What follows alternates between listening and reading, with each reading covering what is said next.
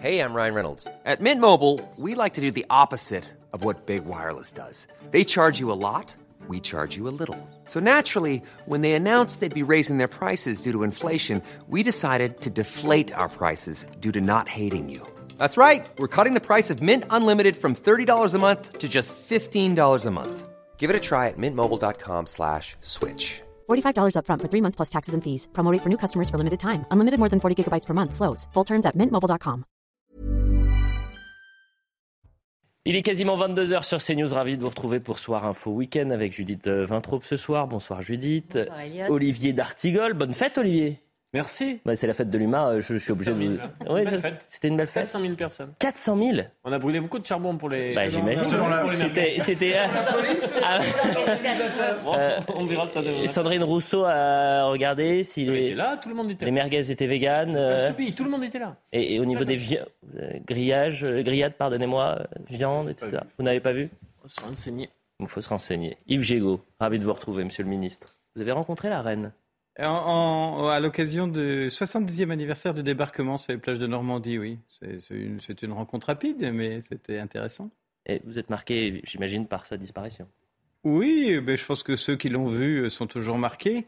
Et puis j'ai un petit souvenir, c'est qu'à un moment, la foule s'est mise à applaudir et on ne comprenait pas pourquoi. Et en levant les yeux vers les écrans, il y avait un film de la Deuxième Guerre mondiale et on voyait Elisabeth en ambulancière. Et c'était la seule qui était à la fois sur le film historique et dans la tribune.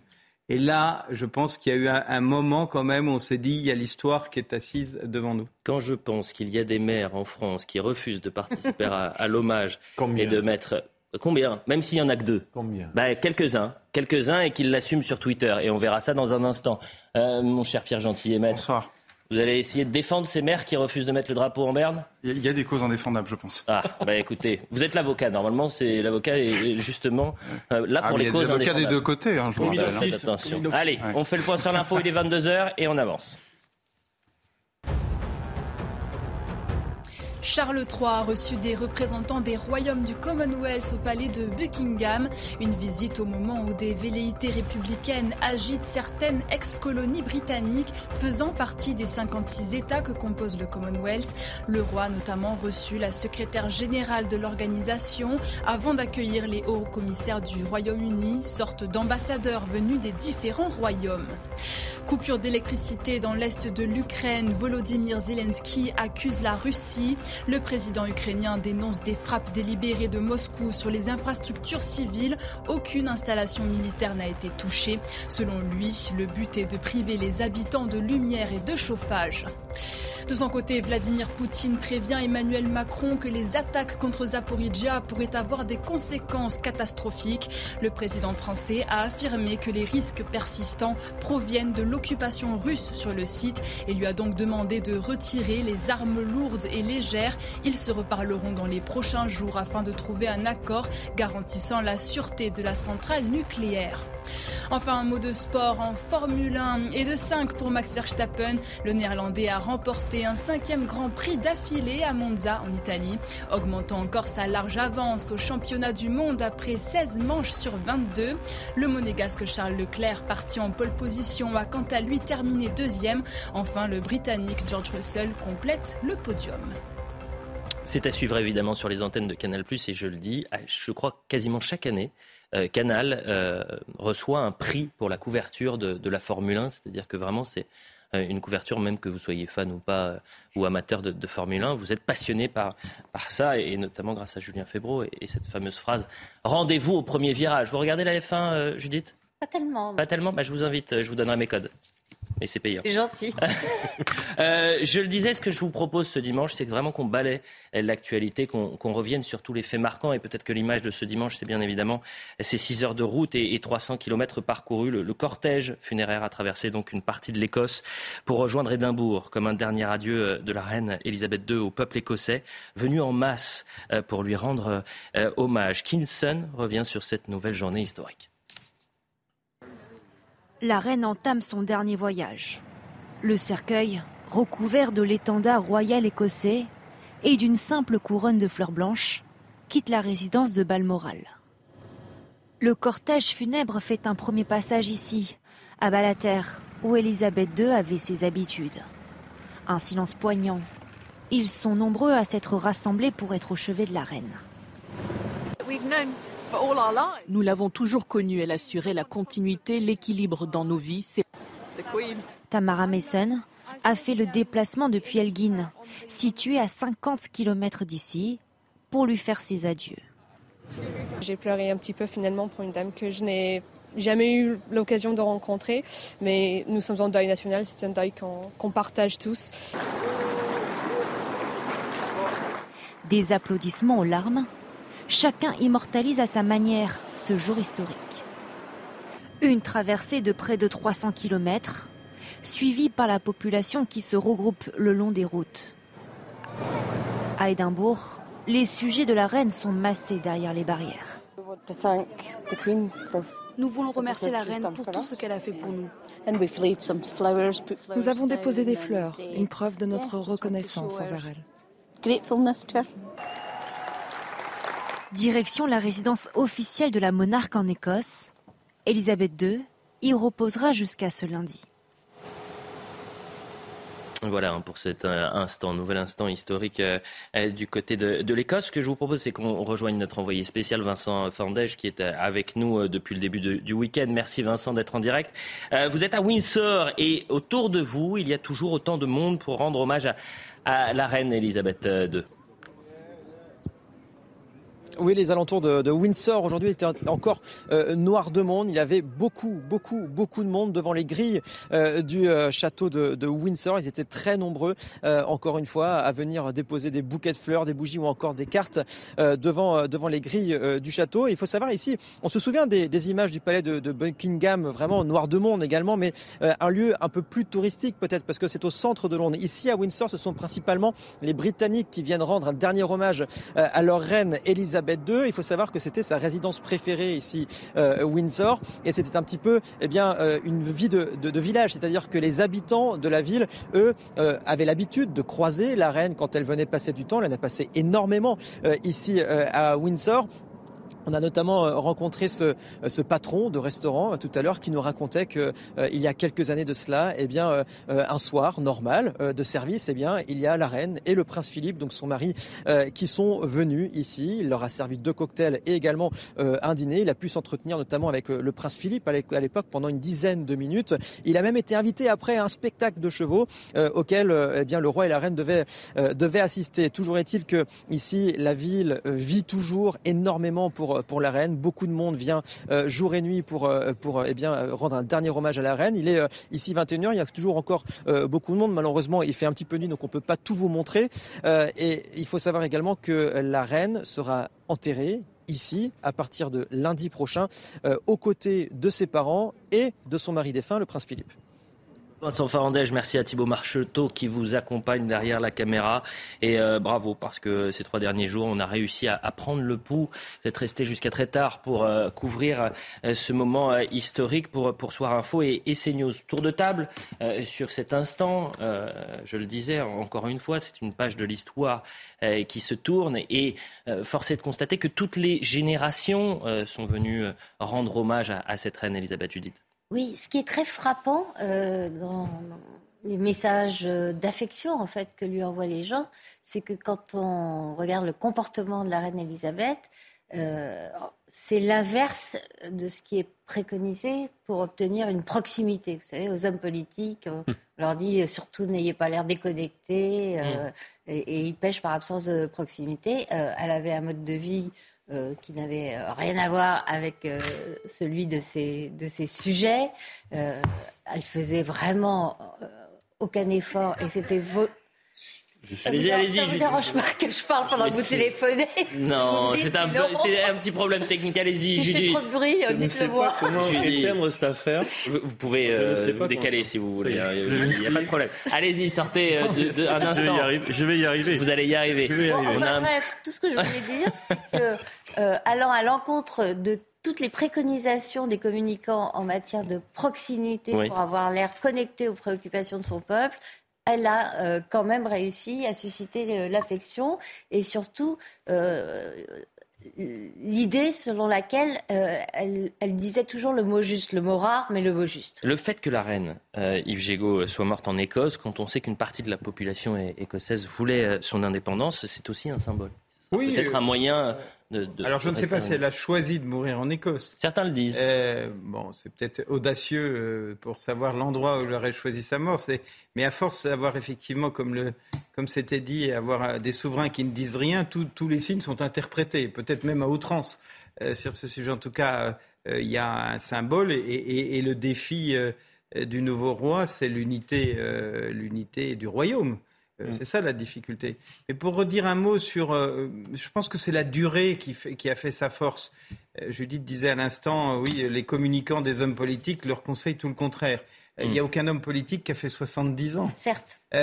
au pouvoir. Et, et, sans doute cette durée fait que euh, les, les, les, sujets de Sa Majesté euh, savent que ça ne se reproduira jamais, mm. qu'il n'y aura jamais plus de souverains, en tout cas dans ce qu'on peut voir aujourd'hui, qui auront une aussi longue durée euh, de vie et qui passeront comme ça d'un siècle à l'autre. Enfin, elle, est, elle était déjà adulte, on la voyait conduire des voitures pendant la Deuxième Guerre mondiale et elle meurt aujourd'hui. Enfin, c'est une durée incroyable, c'est un passage de l'histoire incroyable qui explique sans doute beaucoup de choses. On poursuit le tour de table, Pierre Gentil. Oui, on a l'impression que c'est aussi le XXe siècle qui part. Et moi, je fais le rapprochement avec euh, la mort d'une autre personnalité qui a aussi beaucoup fait parler, mais vous voyez, on oublie, c'est la mort de Gorbatchev. Mmh. Gorbatchev est mort il y a, je crois, quelques semaines.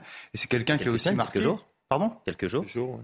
Quelques jours. pour moi, c'était déjà si passé. Je y a quelques jours, c'est la même semaine. Et voilà, dans la même semaine, on a effectivement on a Gorbatchev qui décède et la reine Elisabeth II. Mmh. Et, et c'est vrai que c'est vraiment une part du XXe siècle, je le disais, qui qui s'efface progressivement euh, sous nos yeux. Alors c'est c'est vrai que c'est un peu inquiétant. Euh, et, et c'était le 30 août. C'était le 30 août. D'accord. Voilà. Donc c'était effectivement il y a à peu près euh, une semaine ou, 11 jours. ou 10 jours, 11 jours. et il faut se souvenir pour voir vraiment le, le, vertige historique dans lequel on est avec le, le décès de cette reine, c'est qu'elle a eu comme tout premier Premier ministre Winston Churchill en 1953. Mm. C'est vous dire quand même, enfin moi je, suis vraiment frappé par l'histoire de, de, me dire qu'aujourd'hui on a, enfin hier encore, avant-hier, on a le souverain britannique euh, qui décède et qui était avec Winston Churchill au comment en 1953. Moi je trouve ça assez, euh, assez vertigineux en fait. Vous regarderez d'ailleurs la lettre que lui a envoyée euh, l'amiral de Gaulle. qui est très émouvante, d'abord par son écriture, qui, au nom de la famille de Gaulle euh, présente euh, ses condoléances à la famille royale. Et lorsqu'il signe euh, Philippe de Gaulle, et en dessous, il marque 100 ans. Hum. C'est son âge. Oui, c'est vrai. et, on voit, et c'est très émouvant ce courrier, parce que c'est aussi lui, on, en parle assez peu de, Philippe de Gaulle, mais c'est aussi quelqu'un qui, avec son père, mais lui-même étant vivant à l'époque, a marqué le siècle. Olivier d'Artigol. Il y a à la fois ce que vous avez dit, la longévité, 70 ans et 7 mois, un peu moins que Louis XIV. 72 ans, Louis XIV. Euh, il y a donc cette longévité, le fait qu'elle ait tenu son rang à la fois, euh, j'ai envie de dire, dans la gestion des affaires publiques, en euh, évitant toute ingérence justement sur le terrain politique, et en passant des crises, y compris familiales. Donc le fait de tenir dans une période où justement de quoi est fait l'avenir, c'est un portrait un peu à la par rapport à Charles III, on, sent presque jusqu'aux obsèques, il y a un moment suspendu. Mais la oui, hors du temps. Oui, mais la période qui s'ouvre derrière, que ce soit la manière dont Charles III va euh, va pouvoir moderniser la monarchie ou pas. Il se dit différentes choses. Ou pas trop. Ou pas trop. Parce que précisément, il peut, y compris, vous, avez, vous, avez, vu que lui accepte euh, qu'on lui prenne le bras, euh, il peut y compris. Euh, il y a, on n'en parle pas parce que c'est pas c'est pas de, le moment, mais il y a mm. quand même une situation politique post-Brexit, une situation sociale et économique avec un mouvement social que le pays n'avait pas connu depuis les années Thatcher, une, une économie très euh, durement frappée par des taux euh, d'inflation très importants et l'unité du royaume. Bien sûr. Euh, là, on parle de l'Écosse. Elle était peut-être plus écossaise que, que Richard, que oh, Richard III. C'est Charles III. que Charles III. Ne mettons pas Richard III là Que Charles III, qui malgré ses kilts, a peut-être quelque chose de moins proche par rapport à l'Écosse. Et puis il y a la situation en Irlande du Nord. Quoi, il y a des sujets sérieux. Sans oublier le Commonwealth.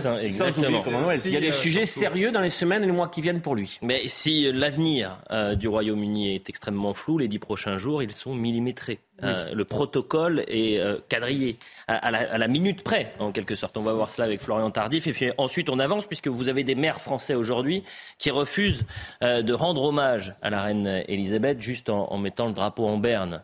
Ils refusent de faire ça.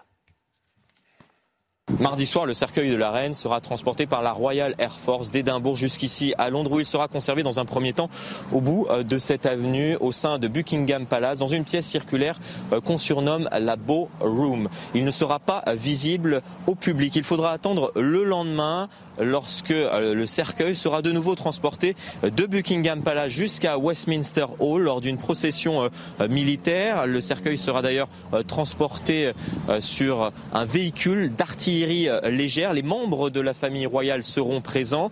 Alors, lorsqu'il arrivera ici au sein du Parlement britannique, ce cercueil sera visible pendant 4 jours, 23 heures sur 24 pour l'ensemble de la population. Il y a d'ailleurs des Britanniques que nous avons rencontrés qui nous ont expliqué expliqué euh, qu'ils sont prêts à attendre toute la nuit pour être les premiers à apercevoir le cercueil euh, de la reine. Euh, suite à cela, le cercueil sera transporté de nouveau depuis le hall de Westminster jusqu'à l'abbaye de Westminster. C'est dans cette abbaye que se dérouleront les funérailles de la reine lundi prochain. Voilà pour le programme et, merci à, Florian Tardif ainsi qu'Antoine et Steph. Je le disais à l'heure où euh, le monde rend hommage à la reine Elisabeth II, vous avez une polémique euh, en France qui s'installe puisque des maires ont refusé de mettre les drapeaux euh, en berne sur les bâtiments publics. La demande avait été faite par la première ministre ainsi que le président de la République. Et donc, vous allez découvrir le tweet de Patrick Proisy, qui est le maire LFI de Fâche-Tuménil. Euh, je n'appliquerai pas l'ordre de Madame la Première ministre de mettre en berne les drapeaux sur les communes de Fâche-Tuménil. Est-ce fait pour tous les chefs d'État qui décèdent? Notre République fait-elle de la préférence pour une monarque chef d'une église? Il faut rappeler à ce maire que la dernière fois que ça avait été fait, c'était en 2013 pour Nelson Mandela. Et puis, autre tweet d'un autre maire, Yann Galu, maire socialiste de Bourges. Je respecte la douleur de nos amis anglais, mais je ne mettrai pas les drapeaux français sur le fronton des bâtiments municipaux de la ville de Bourges, demandé par Elisabeth Borne. Cette demande me paraît incroyable. Alors on est allé poser la question aux franciliens. Est-ce que ça vous choque qu'on mette les drapeaux en, en berne? Écoutez leur réponse. Je pense que cette reine, elle a été pendant 70 ans quand même une reine très fidèle à ce qu'elle a fait. Euh, elle a vraiment été extraordinaire. Alors, euh, par ailleurs, je trouve que c'est une bonne idée de mettre les drapeaux en berne, je pense. La reine d'Angleterre, dont je déplore le décès, n'est pas la reine de France. Et que par conséquent, l'on doit mettre le drapeau en berne pour les personnalités françaises décédées et pas pour euh, des étrangers. C'est une très bonne chose euh, de s'associer au deuil justement des Anglais. D'autant plus que l'Angleterre, de par son histoire, a toujours un lien avec la France. Et euh, donc c'est une forme quand même de reconnaissance, je trouve, nécessaire. Euh, à mon avis, les Anglais ne le feraient pas pour le décès d'un de nos dirigeants. Pour une raison de justesse et d'équité, euh, non, on ne le fait pas. Dernière réaction, celle de Renaud Muselier. En France, on n'a pas de pétrole, mais on a des as de la polémique. Très fier pour ma part d'avoir mis les drapeaux de la région sud en Berne, en mémoire de Sa Majesté la Reine Elisabeth. Yves Gégaud, ça vous choque ou pas? Que les maires refusent, oui, ça me choque. Enfin, c'est stupide. C'est euh, l'argument aussi qui, qui, est choquant. Il n'y a pas d'argument. Bah si, notre République fait-elle de la préférence pour une monarque chef d'une église? On l'a compris l'argument de ce maire LFI. On, a bien compris, c'est juste oublier que euh, les Anglais ont chanté la Marseillaise dans Wembley le soir des attentats à Paris. C'est juste oublier que pendant la Deuxième Guerre mondiale, on était bien heureux que les Anglais, en particulier la famille royale, accueillent le général de Gaulle et la France libre. C'est juste oublier que ce sont nos voisins géographiques et que quand euh, on est un peu bien élevé, quand les voisins sont en on s'associe au deuil. C'est juste ça. Les gens qui l'ont oublié ou qui veulent faire de la polémique pour la polémique ne s'honorent pas. Après, je vais vous dire, euh, euh, voilà, chaque maire prend ses responsabilités, que l'État décide pour ses propres bâtiments. S'il y a un ou deux maires qui veulent se distinguer ou qui veulent se faire voir sur ce sujet, eh, je pense que c'est plus le ridicule qui les emportera que, que la mémoire des Français. Allez-y. Non, mais c'est fantastique. Je, ne pas sur ce que vous, je reviens pas sur ce que vous dites, mais on a, j'ai vu là les deux maires et les deux tweets que vous avez mentionnés. Euh, ils ont la particularité quand même de le dire, ce sont tous les deux des maires de gauche. Un maire socialiste et un maire, je crois, euh, France Insoumise ou assimilé. C'est pas je crois, c'est la France Insoumise. Voilà, France Insoumise. Apparenté LFI. Euh, et quand on écoute, et aussi d'ailleurs certaines réactions que vous avez passées avant, au fond, qu'est-ce qui les embête? Ce qui les embête, c'est que ce soit un monarque. En réalité, c'est pas parce que c'est Elisabeth II, parce que c'est un monarque, c'est parce que c'est un chef d'État, un chef d'État d'un pays ami de la France. Et en plus, évidemment, Elisabeth II, on pense, et on le disait tout à l'heure, à toute cette période qui a été la période de Seconde Guerre mondiale et post-Seconde Guerre mondiale. Donc ça, on a un lien particulier, nous, Français, mmh. évidemment, avec ce pays, avec l'Angleterre, même si au demeurant, on, on s'est affronté et l'Angleterre n'a pas toujours été notre ami. Mais là, en l'occurrence, elle a été une amie du peuple français. Elle a été un chef d'État. Si vous me permettez, Pierre, il n'y a pas que le fait que ce soit une monarque, il y a aussi le fait que ce soit la, chef de, de, l'Église anglicane. J'allais y venir, j'allais y venir. C'est les deux à la fois. Et ça, c'est ce qui a été pointé effectivement par le maire France Insoumise. Moi, je, vais faire une boutade, hein, mais je ne suis pas sûr ça serait intéressant de voir ce que ces gens ont fait le jour où Chavez euh, est décédé. Est-ce que ces gens-là ont mis les drapeaux en berne? Je pose la question, je ne sais pas. Est-ce que ces gens-là se seraient indignés de la même manière? Je ne sais pas. Je pense qu'il y a une indignation, comme d'habitude avec ces gens-là, à deux vitesses. Mm. Le fond du sujet, c'est qu'ils ne respectent pas mm. euh, des principes de deuil élémentaires, et en l'occurrence une consigne qui est donnée par euh, le Premier ministre, peu importe ce qu'on pense de son avis politique. Oh. Là, il n'y a pas de polémique à faire sur ce genre de sujet. Olivier D'Artigol. Ce que je vois ce soir, c'est que donc l'écrasante majorité des élus de gauche à la tête de leur collectivité, mhm. que ce soit des mairies ou des conseils généraux ou régionaux. Je crois qu'il y a 36 000 maires en France, si je dis pas de euh, seront donc dans euh, ce qui vient d'être rappelé et qui était juste dans de tels moments. Mhm. Et je vois là deux, exceptions, donc, mhm. euh, qui me paraissent totalement à côté de la plaque et sur une politisation qui n'a pas lieu d'être dans un tel moment. On aura bien le temps sur d'autres sujets dans la vie politique des prochains jours, de pouvoir euh, ferrailler ou pouvoir animer des chicayas. Mais ce que je vois, moi, ce soir, c'est que, tout simplement, euh, l'ensemble des, de la gauche, euh, quasiment l'ensemble, mis à part ces deux exceptions, parce que s'il y en avait d'autres, je suis sûr que les, vous les auriez débusqués. je vais voilà. Et puis j'ai vu passer sur les réseaux sociaux. Vous faire écouter. J'ai vu passer sur les réseaux sociaux des, des, des, des, tweets venant de personnalités de gauche qui ne sont en rien comparables à ce qu'on montre ce soir. Euh, autre euh, polémique, justement, c'est que cette euh, disparition de la reine Elisabeth, elle a balayé en quelque sorte les autres actualités. C'est malheureusement, alors j'allais dire le jeu vulgairement de, l'actualité politique, mais bon, ce qui est vrai, c'est qu'il y avait une rentrée ce week-end politique avec, que ce soit à gauche comme à droite. Il y avait le national de la refondation. Il y avait le CN, oui, mais enfin ça, il est déjà aux oubliettes. Avec ou sans la reine Elisabeth, il était déjà aux oubliettes, ah le CNR. en revanche, vous allez écouter Jean-Luc Mélenchon, qui a pointer la pauvreté médiatique en disant mais attendez là pendant dix jours on va parler que de la reine et on va oublier les autres sujets et j'ai voulu le mettre en perspective face à la déclaration de euh, Jean, euh, Zemmour cet après-midi qui disait finalement tous ces hommages c'est une leçon de patriotisme que nous offrent euh, les Anglais et il est un, un peu envieux. Le système médiatique est d'une pauvreté absolue. C'est le moment qui les intéresse. Là, on va bouffer de la reine d'Angleterre pendant dix jours. Bon, et pendant ce temps-là, euh, c'est la rentrée, tout ça, mais non, bon. Quand on voit ces derniers jours la magnificence des adieux à la reine d'Angleterre, comment ne pas reconnaître la beauté des traditions, de la continuité, de la permanence, du respect de son histoire par tout un peuple? Judith Vintraube, de salle, deux ambiances. Oui, je, ne saurais trop conseiller à Jean-Luc Mélenchon de regarder CNews, parce que même si vous avez couvert euh, le décès de la reine d'Angleterre et que vous continuez à le faire, il y a d'autres informations euh, mm. dans la programmation.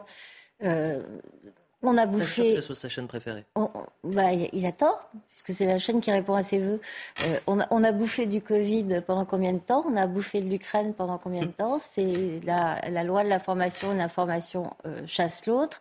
Euh, connaissant le, la forme d'esprit de Jean-Luc Mélenchon, je me demande s'il ne soupçonne pas un complot pour lui gâcher sa rentrée ou pour euh, masquer ce qu'il considère comme les turpitudes de l'exécutif. Je ne sais pas d'ailleurs si c'est l'ambiance de la fête de l'humanité, mais alors euh, l'expression va bouffer de la reine d'Angleterre pendant une semaine est d'une élégance rare ah et d'une distinction absolue pour quelqu'un qui se prenait pour la République je trouve que ces propos euh, de scène, peut-être que c'était l'ambiance, un merguez, vin rouge et côte de bœuf. Comment vous parlez de la qu'il, qu'il a, et je n'y suis jamais allé en plus à ma, plus grande, à ma plus grande, à ma plus je grande. Vous inviter l'année prochaine. Et, mais je ne fais plus de politique, donc je. Olivier, je suis vexé, mais vous m'avez pas invité. je, je n'irai pas. Je vous en veux un peu. Mais, mais je trouve que c'est que c'est particulièrement choquant. Le, on va bouffer de la reine d'Angleterre pendant 15 jours. Euh, c'est dans la bouche d'un responsable politique, c'est pas bien. Euh, connaissant Jean-Luc Mélenchon et la qualité d'orateur qu'il peut avoir et la plume qu'il a. La fête de l'UMA, c'est trois jours.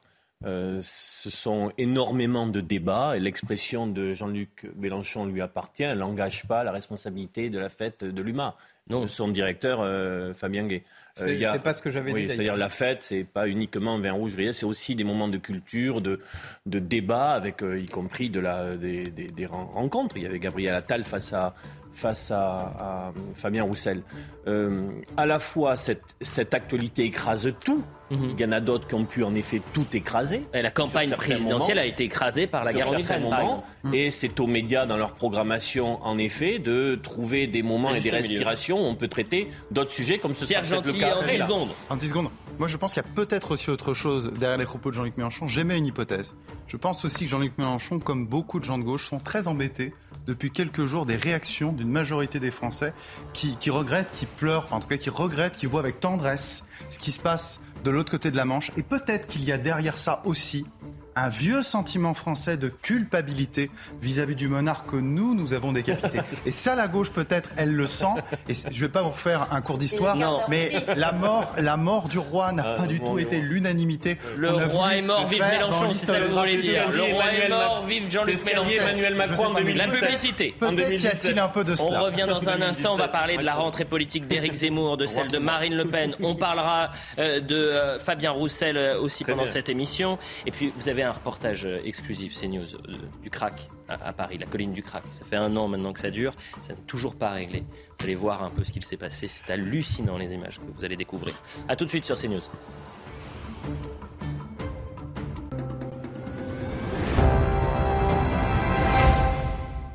Un médecin a parfois besoin de consulter certains de vos documents de santé, mais ce n'est pas toujours facile de tous les avoir avec soi. Voilà pourquoi, dans Mon Espace Santé, vous pouvez ranger toutes les informations médicales dont votre médecin aura besoin. Mon Espace Santé, vous avez la main sur votre santé. Se taper toutes les courses tout seul. Pas cool. Se trouver une place dans le placard. Pas cool. Avoir faim tous en même temps. Pas cool. Il y a des petits problèmes que tous les jeunes aimeraient avoir. Près d'un jeune sur trois saute régulièrement des repas, faute de moyens. Leclerc défend l'accès à l'essentiel pour tous, avec les basiques de la cuisine à moins de 9 euros. Leclerc. Le voyage est une page blanche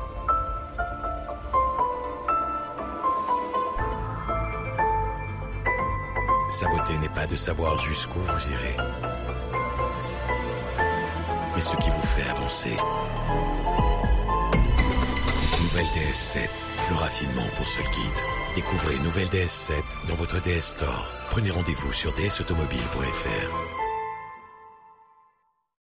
22h30 sur CNews, la suite de Soir Info Week-end. Judith Vintraube, Yves Gégaud, Pierre Gentier, Olivier D'Artigol. Voilà le quatuor de ce dimanche soir. On fait le point sur l'info et ensuite on parle d'Éric Zemmour qui a inventé un, nouveau mot, une nouvelle expression, les francocides.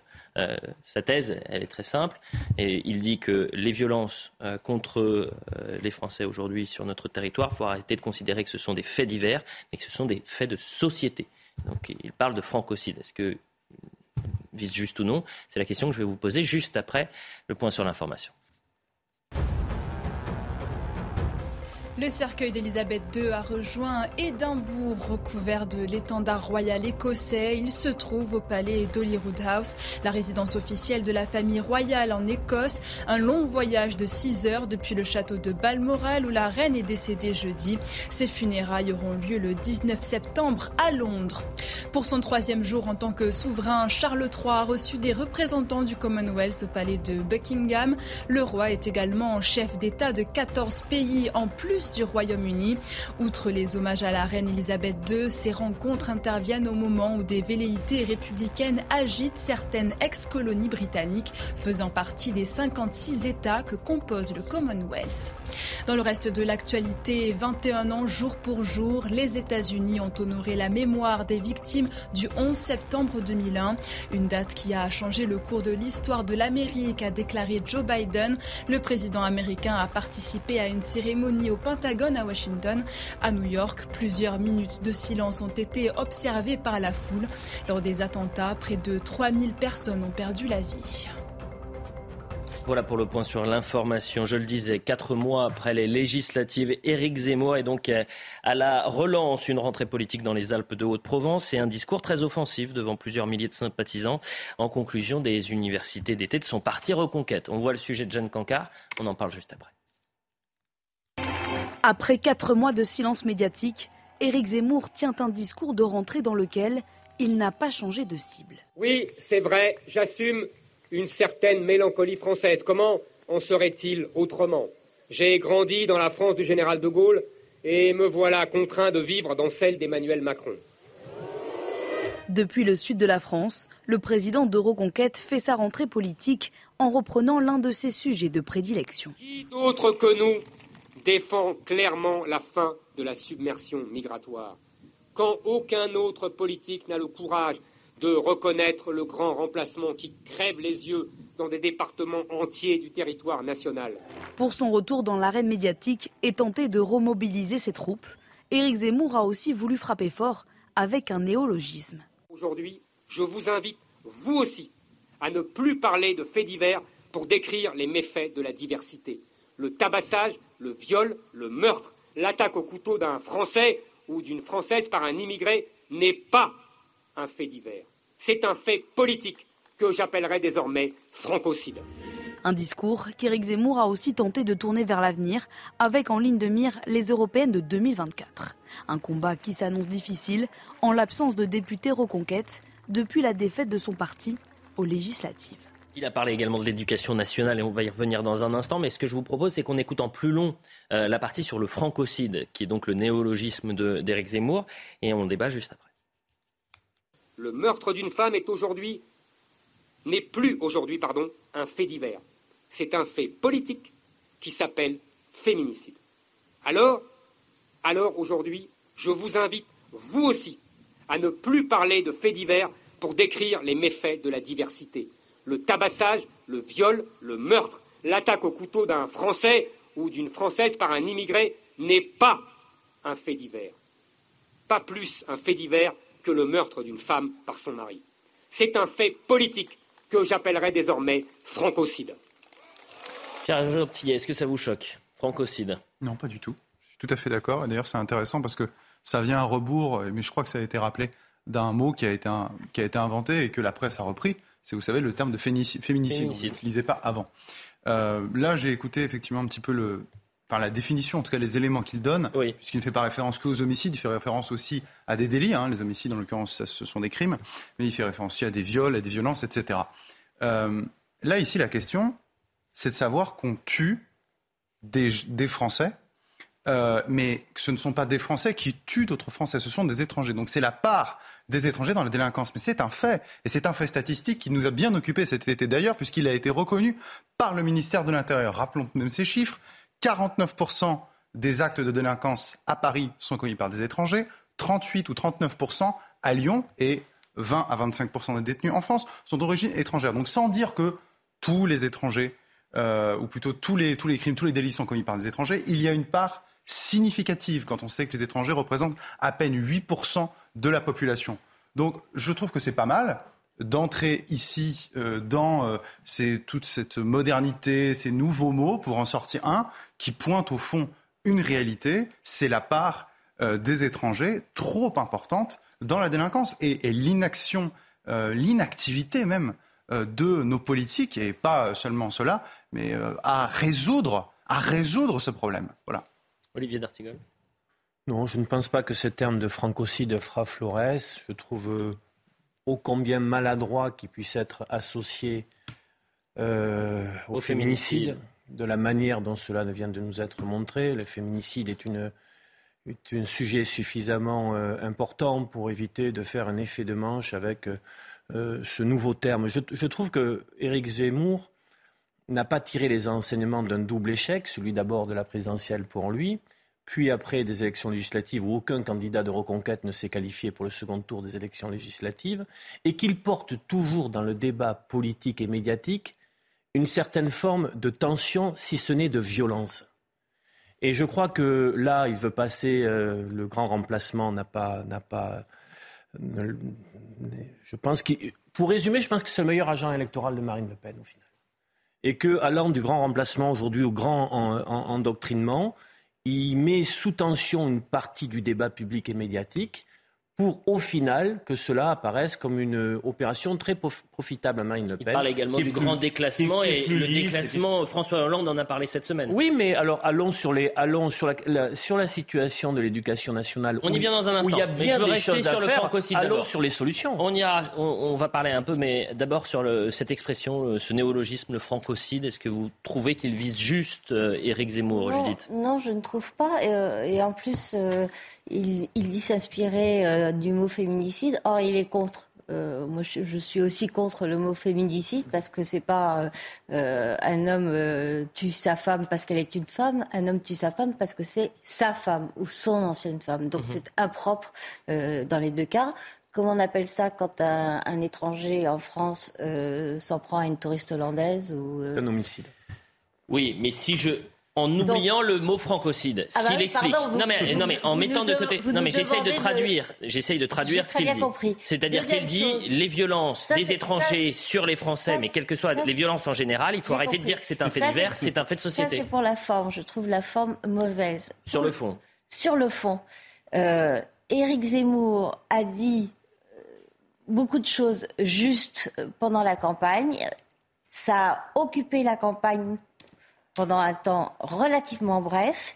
Et en fait, le fait qu'il portait, lui, ce message a contribué à l'occulter du débat présidentiel. C'est-à-dire que euh, ces Dès lors que c'était lui qui le portait, on le décrédibilisait.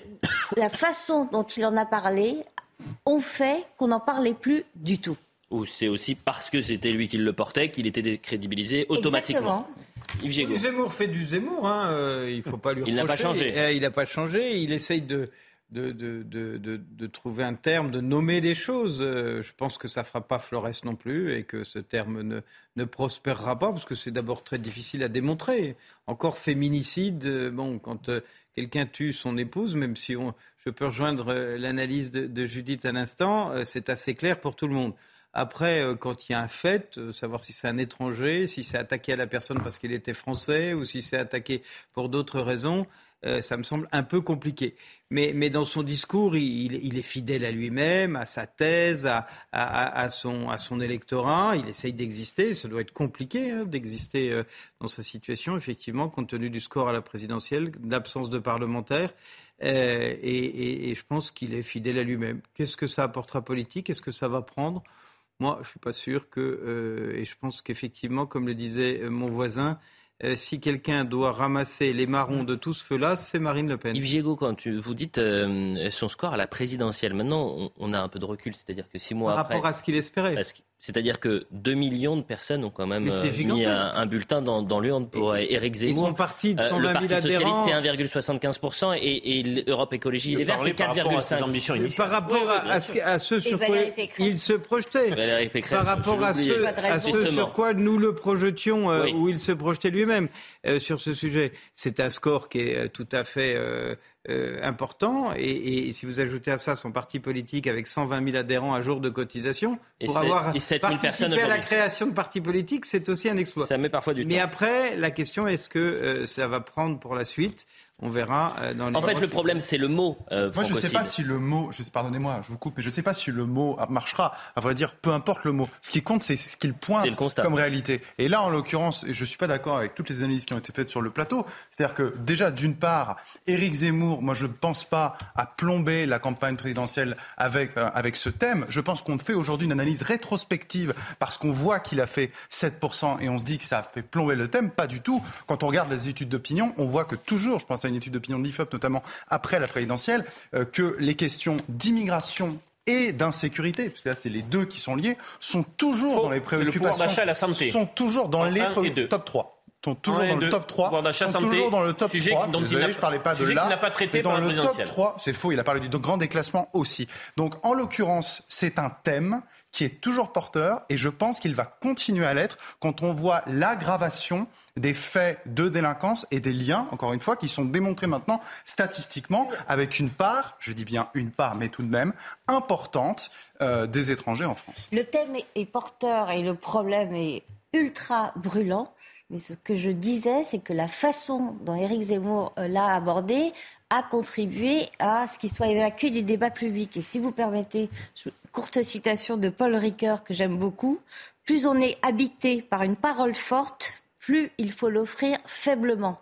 C'est-à-dire que si la réalité que vous décrivez euh, est très euh, cruelle, euh, très ravageuse, si vous prenez à porte-voix pour l'hurler, eh bien vous aurez une réaction de rejet. Et, c'est- et Et c'est je- ce qui s'est produit. Et je reviens sur ce que j'ai dit sur le type de violence en politique, parce que rappelez-vous cette affaire des prénoms. Rappelez-vous, je vais pas faire tout le feuilleton, mais de la séquence devant le Bataclan. Et d'une certaine manière, quand Éric Zemmour reprend la main, essaye de relancer une séquence politique, moi j'y trouve, et encore ce soir, quelque chose qui relève justement d'une tension et d'une forme de violence, alors qu'il faudrait aujourd'hui, sur des diagnostics... Et la parfois, violence, on elle est partout, Olivier D'Artigol, je- quand je- je Jean-Luc là- Mélenchon non, parle de la police tue, que là, euh, et parle de policiers factieux, c'est la même idée. attendez, si vous dites, si vous dites, il est sur les bons sujets. Hmm. Je rappelle que quand même, le- le- le- décidément, le pouvoir d'achat et la santé restent des, des préoccupations très fortes dans le pays. Pourquoi alors, lorsqu'il entame une nouvelle séquence politique, on ne retient que la forme et pas beaucoup le fond? Ce- ce Olivier D'Artigol, il est formidable, hein, parce que il J'essaie, est- j'essaie. Ah, Non, mais c'est vrai. possible, vous le Moi, je, veux saluer votre, votre suis gentil. agilité Merci. intellectuelle, parce que vous réussissez à démontrer que celui qui est violent, c'est celui qui dénonce les violences. Euh, C'est quand même assez fort. C'est quand même assez fort. Euh, tout le discours d'Éric Zemmour est de dénoncer les violences dont sont victimes une partie de nos, prénoms, de nos, de- de de nos certaines compatriotes. Euh, on ne peut pas dire que dénoncer les violences soit une violence. Mais Alors après, qu'il le fasse avec ses excès, qu'il le fasse ouais. de façon à ce que euh, l'opinion soit à rebours, comme Mhm. euh, le dit, pourrait le dire Paul Ricoeur, et que ce soit excessif et que ça ne lui porte pas bonheur politiquement, sans doute. Enfin, on ne peut pas accuser quelqu'un qui dénonce les violences d'être violent. On va écouter également Éric Zemmour et cette fois-ci sur l'éducation nationale. Il alerte sur les lobbies euh, au sein de, l'école, euh, finalement, qui, qui pourrissent l'évolution, selon lui, euh, des enfants. On l'écoute. Il se passe des choses graves à l'éducation nationale depuis des années. Euh, ce n'est pas seulement l'effondrement du niveau, ce n'est pas euh, seulement euh, les discriminations diverses et variées, mais c'est aussi, ce n'est pas seulement la violence qui est très grave hein, entre les élèves, des élèves vis-à-vis de certains professeurs, mais c'est aussi ce que j'ai appelé d'ailleurs déjà pendant ma campagne présidentielle, une propagande au sein de l'éducation nationale qui enrégimente, qui endoctrine nos enfants. Une propagande LGBT, une propagande antiraciste, ça laisse présager effectivement une encore plus grande euh, propagande de, ces groupes-là qui ont déjà euh, table ouverte à l'éducation nationale depuis des années, voire des décennies, et qui endoctrinent nos enfants. Nouvelle question et, même question. Est-ce qu'il vise juste euh, Judith Vintraube Bah, euh, je ne vais pas dire le contraire, d'autant plus que nous avions consacré en, en novembre euh, 2021 un sujet euh, sur ce thème. La couverture, c'était comment on endoctrine euh, nos enfants. Et on racontait, après enquête et reportage, euh, comment sous prétexte de lutter contre le racisme, euh, on expliquait qu'il y avait un privilège blanc, on reprenait euh, toute la rhétorique euh, décoloniale, comment sous prétexte de lutter contre l'homophobie, on promouvait la transgenrité et, et, la transition euh, de genre euh, le plus tôt possible euh, en invitant des intervenants à expliquer ça aux enfants. on prenait des exemples, par exemple à la semaine antidiscrimination du lycée Fénelon. Oui, c'est la culture woke qui s'installe dans l'éducation nationale. Qui est invitée à venir au sein de l'éducation nationale professer la bonne parole. Quand c'est pas Assa Traoré qui est invité dans un lycée de Seine-Saint-Denis pour parler des violences policière avec l'objectivité qu'on imagine. Olivier D'Artigol. Je pense sincèrement que vous vous trompez. Moi, j'ai été enseignant une quinzaine d'années, j'ai conservé beaucoup de relations. À quel niveau? J'ai pas vu ce que j'ai vu? Dans le monde, dans le monde enseignant, je pense que votre propos est excessif concernant aujourd'hui la réalité des enseignements, des savoirs, euh, que ce soit à l'école, au collège ou au lycée. Moi, je tiens d'ailleurs à, à saluer l'ensemble des enseignants qui ont fait leur rentrée, qui ont s'occupé de, des élèves qui le font dans des conditions euh, parfois très difficiles, avec une manque de reconnaissance de leur métier, une manque salariale. Non, non, non, mais c'est pas de la dégâts. Parce que je trouve que la manière dont je trouve de la, je trouve la manière dont nous parlons de l'éducation. Je n'ai parlé des enseignants, j'ai parlé des lobbies. Oui, moi je parle d'eux. Et des associations. Donc je vous répondais, je vous répondais. Vous répondez par une défense des enseignants, c'est pas le sujet. Je vais terminer. C'est juste pas le sujet. Parce que justement, je juge que sur ces plateaux, on devrait, avant d'aborder les sujets que vous évoquez, et je vais les évoquer, euh, parler des enseignants et de l'éducation nationale euh, dans nos débats de manière parfois plus valorisante pour les missions qu'ils accomplissent. Olivier, vous savez qu'on l'a fait tout l'été. Première chose. mais, oui, on vous répondre. Pardonnez-moi, on l'a fait tout l'été en disant qu'il y avait une pénurie d'enseignants qui travaillaient. Excusez-moi, Olivier, je peux me permettre, permettez-moi de vous répondre là-dessus? Euh, on a fait nombre de sujets sur la pénurie d'enseignants. On a fait nombre de sujets sur les conditions dans lesquelles ils travaillent et le manque de moyens pour les enseignants, sur le salaire euh, des enseignants qui mhm. était trop faible. Donc ensuite, il faut revenir aussi sur les principes et de voir que l'éducation nationale est déconstruite. En plus, je ne... par les lobbies, peut-être. C'est une question qu'on se pose. Est-ce qu'il peut y avoir du lobbying, vous appelez la culture woke? Est-ce qu'il peut y avoir sur certains moments de pédagogie des discours qui sont tenus que pour ma part je ne partage pas Très certainement, et très objectivement oui. Est-ce que cela est en train de gangréner les décidément Est-ce que cela est en train de gangréner l'éducation nationale? Je ne le crois pas. moi, je, retiens. Euh, je, rejoins ce qui, ce qui vient d'être dit sur l'hommage qu'il faut rendre aux enseignants. Mais alors allons au bout de cet hommage, que l'enseignement soit réservé aux enseignants et qu'il n'y ait personne d'autre qui, dans les écoles, vienne faire du soi-disant enseignement. Parce que c'est ça, au fond, que dénonce Éric Zemmour, c'est de dire on se décharge sur des structures extérieures à l'école.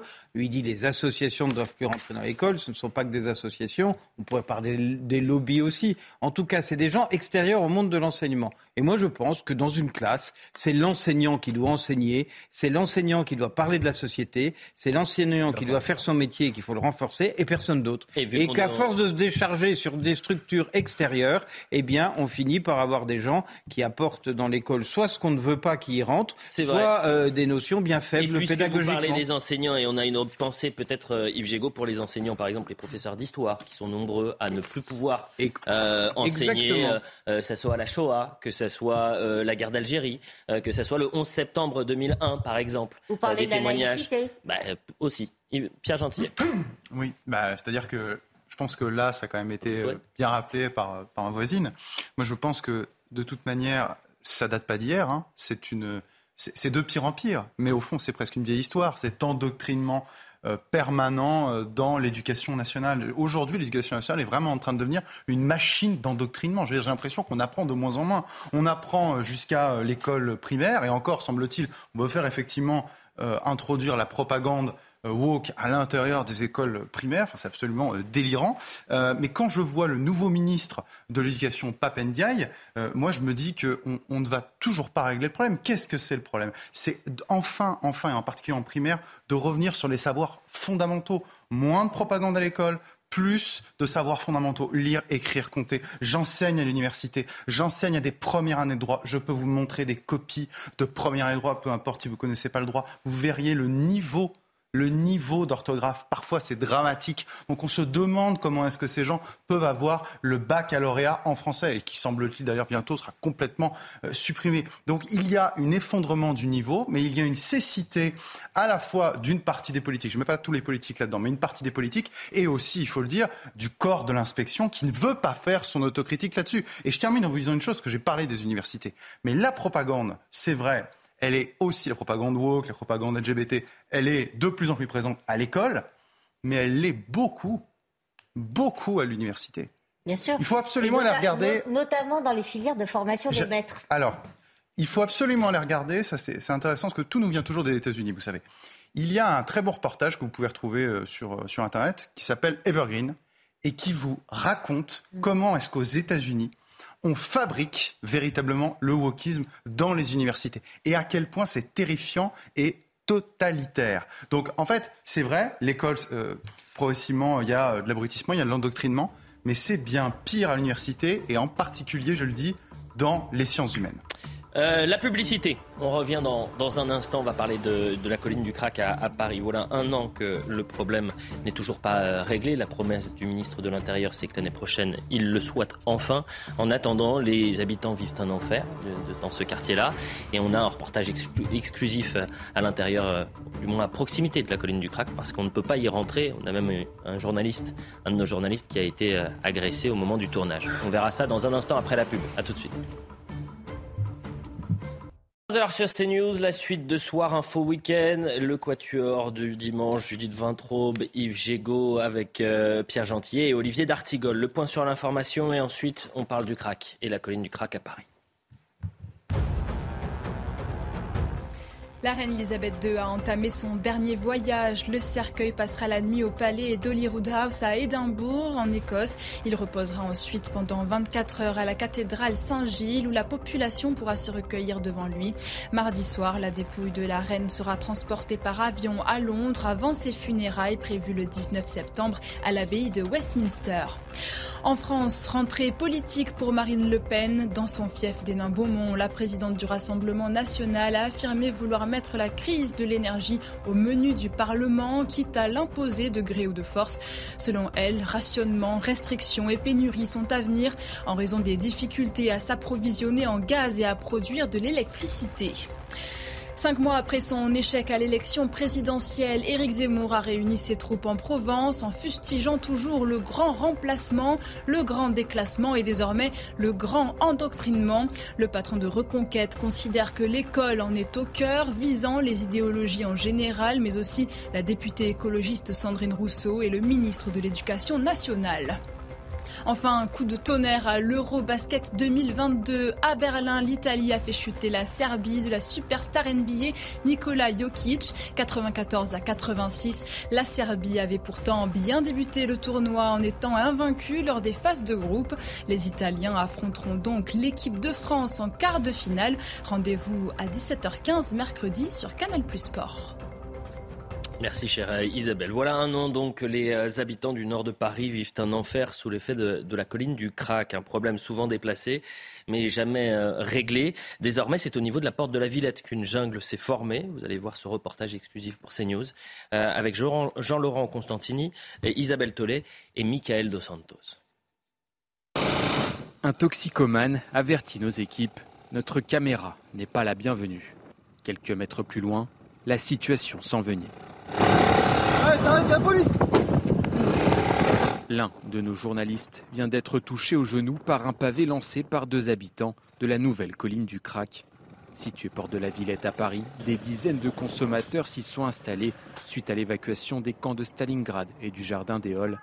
Cette solution se voulait temporaire, elle perdure depuis près d'un an. De quoi agacer Stéphanie Benoît, porte-parole du collectif Villette Village. Je me suis fait agresser deux, trois fois. Et euh, c'est vrai que le chien, il dissuade. Il a failli quand même prendre, euh, il y a six mois de ça, un coup de tournevis. Donc euh, ça reste quand même... ça reste quand même mon chien, je l'aime beaucoup et j'ai pas envie qu'il ni à lui ni à moi il arrive quoi que ce soit. Des toxicomanes violents et parfois sans limite. J'ai vu des, femmes se masturber en, pleine avenue à 15h l'après-midi, en plein après-midi, des femmes. On voit ça, on voit des gens déféquer sur des passages piétons en pleine journée. En manque, certains consommateurs offrent même leurs services pour quelques euros. Tous les immeubles là se voient, se voient squatter euh, de jour comme de nuit. Quand c'est pas pour revenir fumer dans les parties communes, c'est, l'immeuble en face sert de, passe pour les, prostituées. Elles font leur passe entre les, deux portes, donc au milieu des boîtes aux lettres. c'est-à-dire que les habitants sont obligés de passer euh, au même endroit. Bouteilles en verre et seringues au sol visibles en plein jour. Vol de voitures, hurlements et bagarres la nuit. Les habitants de la Villette et des villes voisines comme Pantin et Aubervilliers vivent un véritable enfer. Par sécurité, certains rallongent leur trajet pour éviter la colline du Crac. D'autres fuient tout simplement le quartier. La bagagerie qui est là depuis 29 ans et qui lui euh, bah, cède son bail là. Beaucoup de riverains espèrent voir la colline du Crac disparaître d'ici un an. Une promesse faite par le ministre de l'Intérieur, Gérald Darmanin. Que vous inspirent ces images, Yves Gégaud? Mais qu'on envoie euh, des OPEX euh, au Mali ou ailleurs pour sécuriser euh, des pays bien lointains et qu'on est parfaitement incapable de sécuriser une partie d'un quartier de Paris. Voilà. Que, alors on dit ça va disparaître sous un an, mais on va faire quoi? C'est quoi les dispositions avec ces gens dont certains sont à soigner, dont d'autres sont sans doute à emprisonner et, peut-être des troisièmes expulsés. Euh, on va faire quoi? Euh, Ça fait des années qu'on nous dit on va régler le problème. En fait, on le déplace, on le règle d'une partie. Alors on vit d'un côté, on le déplace. Et il n'y a pas d'appréhension globale. Permettez-moi de vous couper, Yves, mais en fait, vous avez donné la solution vous soignez ceux qui sont à soigner, vous expulsez ceux qui sont à expulser et vous, vous, vous incarcérez ceux qui sont à Je ne vois ni établissement de soins euh, mobilisés ou mobilisables pour accueillir ceux qui sont à soigner, euh, ni dispositif législatif pour emprisonner euh, de façon un peu durable ceux qui seraient emprisonnés sur ce sujet, ni même, semble-t-il, volonté politique pour expulser ceux qui Je vais vous faire écouter Anne-Isabelle Tollet. On continue le débat. Anne-Isabelle Tollet est journaliste dans notre rédaction. C'est elle qui a participé euh, à ce reportage. C'était également une grande reporter euh, et qui a notamment fait plusieurs opérations en Afghanistan. Elle dit euh, J'étais plus en sécurité en Afghanistan qu'à la colline du Crac. Écoutez. J'ai vécu euh, en Afghanistan et je me suis euh, presque senti moins en danger au milieu des, euh, en tant que femme, au milieu des, talibans ou dans les zones infestées de talibans que dans cette colline du Crac parce que là, le danger vient de partout et de nulle part en même temps. Et comme les personnes sont, il n'y a pas de code, si vous voulez, il n'y a pas de code moral parce que les personnes sont complètement droguées. elles sont imprévisible, folle alliée, et on ne sait pas euh, de par euh, où ça peut nous tomber dessus. Et donc, euh, alors que dans, ces zones de guerre, finalement, il y, a, des règles hein, dans la guerre, et même si, c'est dangereux, eh bien le danger est tout autre, et on, peut, on peut l'anticiper en étant un peu aguerri justement au, théâtre de guerre ou, aux codes locaux. à la porte de la Villette, il n'y a pas de code, il n'y a pas de règles, et tout peut arriver à tout moment. Donc après, personnellement, effectivement, euh, je, je, je, prends beaucoup de distance, de recul, mais c'est vrai que euh, ça fait quand même euh, bizarre de voir. Euh, je suis parisienne, je vis à Paris, donc à, à, quelques à quelques kilomètres à peine euh, de chez moi, ce, ce, ce, territoire complètement perdu et, et, et, laissé à l'abandon, où moi-même je ne pourrais pas vivre, et encore moins avec mes enfants. Gentil. Ces gens vivent l'enfer ces gens vivent l'enfer et surtout c'est un enfer sans fin, un enfer qui se déplace, hein, puisqu'en fait on déplace le problème, on ne le résout jamais mhm. euh, pour tout un tas de raisons. Euh, mais il y a plusieurs solutions. Hein. Enfin, encore une fois, moi je, je pense qu'il y a quand même aussi un manque de volonté politique dans cette histoire. Premièrement, beaucoup de ces gens qui sont là ne devraient pas être là. Il faut les expulser. Un. Deuxièmement, si nous le pouvons, je dis bien si nous le pouvons et nous n'avons pas l'obligation, nous pouvons soigner ces gens-là, si nous le pouvons. Si nous ne le pouvons pas, excusez-moi, euh, je suis peut-être très basique, euh, très euh, la loi est dure, mais c'est la loi. Et en l'occurrence, la loi ici prévoit que la consommation de stupéfiants est un délit passible d'un an de prison et 3 700 euros d'amende. Oublions l'amende, un an de prison. Mettons ces gens-là hors d'état de nuire parce qu'ils posent un risque vis-à-vis de la société. Vous savez, on a là, c'est pas une bonne solution, une mauvaise solution. J'en ai bien conscience. Mais il y a deux mauvaises solutions. Il faut choisir laquelle des deux la mauvaise. Moi, en l'occurrence, je considère euh, que le maintien de l'ordre public, de la salubrité publique. Pensez aux gens qui vivent là-bas. Pensez aux enfants qui vont à l'école le matin. Pensez aux femmes qui se sont fait violer par ces gens. Il y en a eu beaucoup. Il y a beaucoup de reportages qui l'ont montré. Pensez à l'enfer des gens la nuit avec les hurlements dans la rue. Mais pensez à tout ça. Donc nous devons mettre ces gens hors d'état de nuire.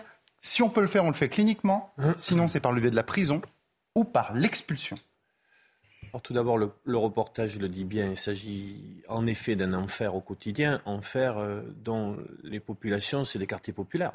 Mhm. Donc ce sont déjà des au niveau de la porte de la Ce Villette. sont déjà des, des- des populations et des quartiers où les difficultés sont nombreuses. Oui, dans tous les cas, ça embête, hein. Ça rajoute à cette Ah, je pense que ça irait plus vite si c'était en face de Matignon, On nous bien dit- évidemment. donc, je le dis, c'est un quartier Ouais, populaire Mais vous avez raison, Olivier d'Artigol, et ça Le- peut-être le- participe le au fait que ça soit euh, aussi Le lent. reporter Anne-Isabelle Toledi, euh, c'est vrai que les personnes ont envie de, de partir, encore faut-il qu'elles puissent partir.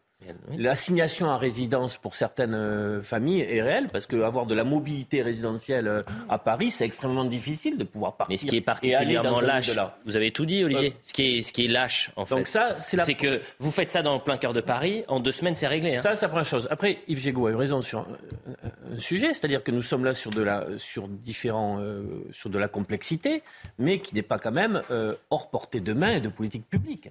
Il y a à la fois des questions de santé publique. Le crack est une infinie saloperie. C'est-à-dire que les gens sous dépendance de crack, c'est bien dit dans le, Deviennent dans le- fous. ne, ne- deviennent fous, perdent toute humanité, tout code, comme cela a été dit. C'est un, poison total. Dès la Y première compris- dose. Y compris les, les responsables de réseau sont sous crack aussi. Donc c'est tout simplement un enfer. Il y a des problèmes de sécurité publique qu'il faudrait pouvoir, euh, de tranquillité pu- publique qu'il faudrait pouvoir euh, euh, offrir aux populations des résidents, et des problèmes en effet de reconduite à la frontière, des problèmes de décision judiciaire, les trois dimensions. Je pense que nous avons un, comme on dit, un arsenal législatif, pour reprendre ce joli mot, euh, qui, qui, s'il est mobilisé, permettrait d'y répondre, avec des choses particulières sur la prise en charge. Parce que malheureusement, si vous mettez quelqu'un sous crack dans une cellule en prison sans accompagnement, il peut crever. pas dit que c'était la Donc solution voilà, idéale. euh, je le J'ai dis dit simplement, qu'aujourd'hui, il faut Donc, on- on, peut, on, on peut ne dire fait qu'il y a rien. une volonté, une- les outils sont là, il manque une détermination politique. Et il manque une détermination politique au niveau de l'État. C'est-à-dire que quand quelqu'un comme euh, euh, Darmanin fixe un objectif, quels sont aujourd'hui ce qui empêche le fait qu'il atteigne cet objectif? Euh, Et Gérald Darmanin Il était sur d'autres sujets. Non, euh, Gérald Darmanin a le mérite de dire on le fait euh, dans un an, il n'y aura plus de colline du crack. Euh, mais il a dit pareil il y a un an. Bah, on- euh, je ne suis pas sûr, mais on va essayer de le Hmm. croire. En tous les cas, pour la colline du crack, ce que je pense, et peut-être que je me trompe, c'est que si vous avez une colline du crack place Beauvau, euh, le lendemain, elle est réglée. Ouais, c'est peut-être que je, je me trompe, hein, bien évidemment. Judith Vintraube. L'expulsion des dealers, c'est pas et l'expulsion des dealers, c'est la priorité numéro un. Euh, Quasiment tous les dealers sont euh, sénégalais et en situation euh, Irrégulière. Tous les policiers vous le disent, ils sont parfaitement euh, repérés. Là encore, manque de volonté politique, c'est la raison principale pour laquelle tous ces gens-là ne sont pas mis dans des centres de rétention, centres de rétention qu'il faudrait construire parce que les capacités sont extrêmement insuffisantes. Euh, en France en général et à Paris euh, en particulier. Ensuite, vous avez le problème classique de le Sénégal veut-il les reprendre ou pas? Euh, Moyenne pression, les visas et d'autres moyens de pression, notamment par euh, l'argent qu'on donne au Sénégal euh, chaque année et qui, n'est pas rien. C'est vraiment euh, le, premier angle d'attaque, je trouve, qui devrait être utilisé. Il n'y a aucune raison que 100% de cli- de- de- de- d'immigrés clandestins parviennent à rester sur le sol français et à nuire à ce point-là sans qu'il ne se passe rien, à part des opérations de police qui n'ont pour effet que de les déplacer de quelques Alors, centaines de un- mètres. Un, des sujets, c'est qu'effectivement, on n'a pas de centre de rétention et on n'a pas de centre de rétention médicalisé. Parce qu'évidemment, euh, ces consommateurs, si vous les laissez dans un centre de rétention classique, euh, ils deviennent fous, c'est- pas gérable. Oui, y mais ils compris vont des pas prisons. agresser les gens autour. On- n'a pas de prison médicalisée non plus dans notre pays. On n'a pas de prison euh, de santé euh, sur ce sujet. Donc je pense qu'il y a évidemment une réflexion globale à avoir euh, pour avoir ces outils. Ça me semble pas très difficile d'avoir un centre de rétention qui soit euh, médicalisé pour euh, les, les, les, les, les- les personnes droguées. Ça ne me semble pas non plus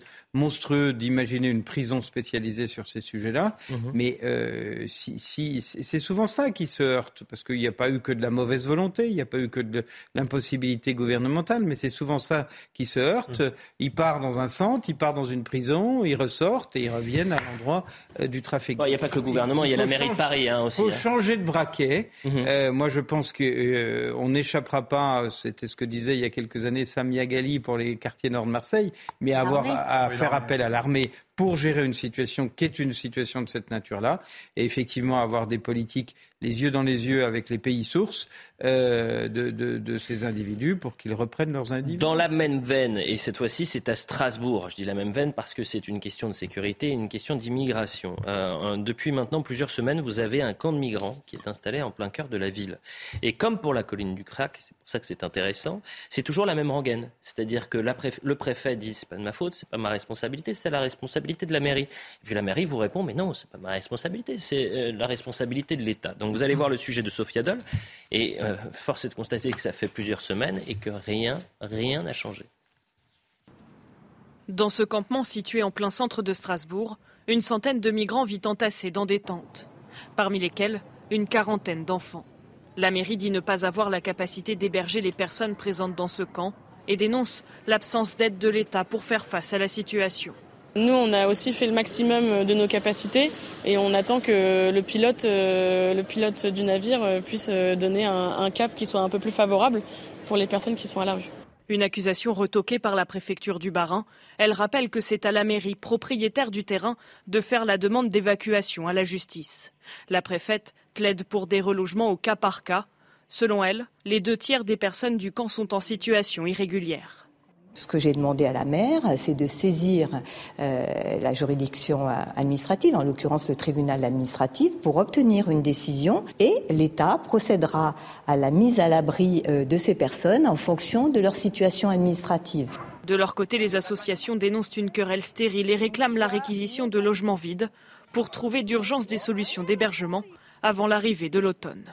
Je précise juste aux téléspectateurs que euh, la maire euh, de Strasbourg est une mère verte, euh, Jeanne Barsaguian. Voilà pour euh, l'information. Pierre Gentil. mais on a bien compris, là, en l'occurrence, les propos de cette adjointe à l'inclusivité ou la diversité, ça signe déjà beaucoup. ils ne veulent pas leur expulsion. Ils veulent qu'on réquisitionne des logements pour, pour, les laisser, pour les laisser, mais dans un autre endroit, effectivement, plus vague. Mais ces gens-là sont en situation irrégulière pour une bonne partie de ce que j'ai compris ils n'ont rien à faire sur notre sol. C'est donc, et alors là pour le coup je me mets de l'autre côté, c'est à l'État d'intervenir, c'est à l'État non pas de reloger, mais d'expulser. Je, je veux quand même mais on a eu la tradition. Qu'on a. Vous avez la préfète qui a dit, mais euh, en fait, que euh, la mairie nous interpelle et nous on va effectuer les contrôles. Mais oui, mais parce qu'en l'occurrence, la mairie et si on effectue ne les veut pas contrôles, c'est dehors. Bah, la mairie, dont vous avez justement relevé que c'est une mairie Europe Écologie Les Verts, donc comme vous le savez, vert à vert pastèque, hein, vert à l'extérieur, rouge à l'intérieur. Elle ne veut pas. C'est pas de moi. Si, c'est Olivier Véran. C'est Olivier Véran. Non, non, non, non, c'est Jean-Marie Le Pen. Oui, c'est Jean-Marie Le Pen. Oui, mais le dernier à l'avoir dit, pardonnez-moi, c'est Olivier Véran. Olivier Véran, le reprenant. Mais en l'occurrence là, la mairie ne veut pas euh, l'expulsion, elle veut le relogement. Dans sa politique de gauche classique seulement. Donc voilà, c'est une question de sécurité publique, c'est une question de maîtrise de flux migratoires. Je rappelle que déjà rien que sur l'immigration légale, nous avons hors 300 000 personnes par an. C'est beaucoup trop. Oui, d'idéologie. Mais parfois, moi, j'aimerais. Non, mais vous savez quoi? On va les loger. Vous savez quoi? Logeons-les. Mais logeons-les dans le logement, dans l'habitat de cette euh, maire adjointe à l'inclusivité. Logeons-les en bas de l'immeuble, dans l'immeuble de la maire. Moi, je voudrais que ces gens-là vivent vivent dans les mêmes endroits. Vous m'entendez Dans les mêmes, même dans les mêmes salles, dans les mêmes lits. Mais il faut à un moment que ces gens vivent, excusez-moi, qu'ils vivent la réalité de ce que c'est que la différence culturelle et le remplacement culturel que nous vivons. Mais ces gens-là ne le vivent pas parce qu'ils vivent, pardonnez-moi, dans des quartiers privilégiés. Ne me grondez pas, grondez Olivier d'Artigol, c'est lui le fautif. Je vous, euh, je vous trouve très sévère euh, avec la maire et très indulgent avec la préfète. C'est la préfète qui eh nous dit. Bah non, pas du tout. Je viens de vous dire que la, politique d'immigration, mais non, la politique d'immigration française, en l'occurrence 300 000 entrées légales par an, c'est beaucoup trop. Elle dit on va effectuer un contrôle pour savoir, on va les mettre à l'abri, on va effectuer un contrôle pour savoir si ces personnes sont euh, sur notre sol illégalement. On, je, je, suis prêt à repasser le sujet. Hein. on parie un café si vous voulez, Judith, pour. Euh, ah oui, un café, c'est dans mes moyens. Euh, dans les miens aussi. Non, mais ce que dit la préfète, c'est mais alertez-nous, on, est, on va évidemment dans l'urgence les reloger, mais on va surtout contrôler leur identité. Il y, a des nuisances, il y a des dangers, il y a du trouble. Ah, bah oui, ça aussi. Il y a du trouble à l'ordre public et la préfète ne peut pas intervenir parce que la maire l'a pas. C'est pas ça. Non, non, c'est très simple. C'est un problème que je connais bien. J'ai été maire pendant 22 ans et, et, qui a été qui est euh, soulevé notamment à l'installation de gens dits du voyage sur des terrains. Tant que le propriétaire du terrain, qu'il soit public, qu'il soit privé, ne saisit pas la justice pour demander à ce qu'on expulse, l'État ne peut pas intervenir sur un terrain privé. Hum. Euh, alors, il peut intervenir s'il y a des troubles à l'ordre public pour régler l'ordre public, mais pas pour expulser les gens qui, qui, sont logés sur le terrain. Euh, euh, et il faut que le propriétaire du terrain, en l'occurrence, j'ai cru comprendre, c'était un parc qui appartenait à la mairie de Strasbourg, saisisse le tribunal pour demander l'expulsion, ce qui permettra ensuite à l'État d'accorder la force publique pour avoir l'expulsion. Donc, vous pouvez attendre. je dis ça savamment parce que j'ai eu quelques cas à l'époque dans mon secteur où des agriculteurs voyaient s'installer des gens du voyage sur leur terrain et que l'agriculteur les laissait faire et qu'on ne pouvait rien faire tant que le propriétaire du terrain ne saisissait pas lui-même la justice sur ce sujet. Alors c'est peut-être qu'il faut changer les textes sur cette affaire.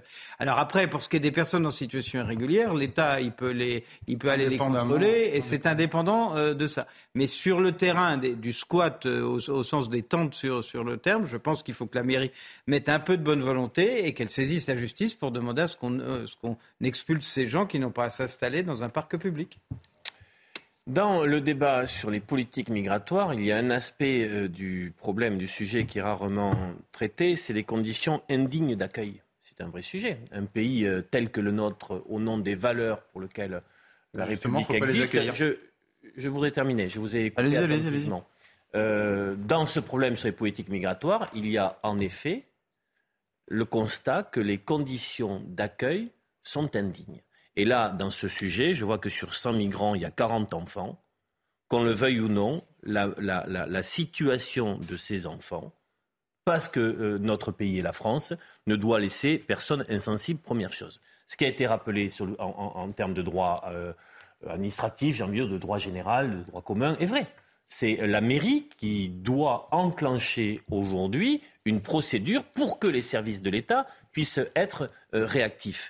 Euh, en effet. Non, c'est pas vrai s'ils sont en situation irrégulière.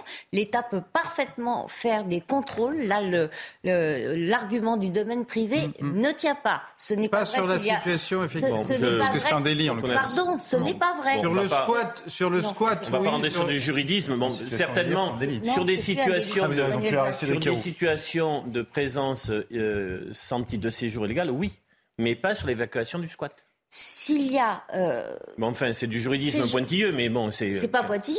La, non, mais je, la, préfecture et certains préfets interviennent. Je trouve que cette préfète-là n'est pas très allante. Et après, que chacun fasse son travail. Il y a le travail de la collectivité, le travail de l'État, le travail des associations, qui sont souvent vilipendées, mais qui font aussi un travail que devraient faire les services de l'État concernant justement euh, l'accompagnement des personnes les plus fragiles, dont les enfants.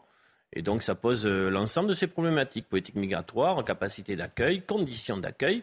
Et euh, Vous savez, on a cité l'exemple du Danemark, euh, dont la première mmh. ministre est social-démocrate. Mmh. qui a externalisé les demandes. Exactement, qui, a, enfin, qui espère externaliser, parce que pour l'instant, ça n'est pas effectif, mais qui négocie avec des pays, par exemple, africains dont le Rwanda, et bien de dire, écoutez, les demandeurs d'asile, le temps qu'on traite la demande, ils vont au Rwanda. Bah, euh, cette proposition, par exemple, elle ne pourrait jamais aboutir chez nous. Ce serait euh, pourquoi? Et alors que là-bas, c'est une social-démocrate qui le propose.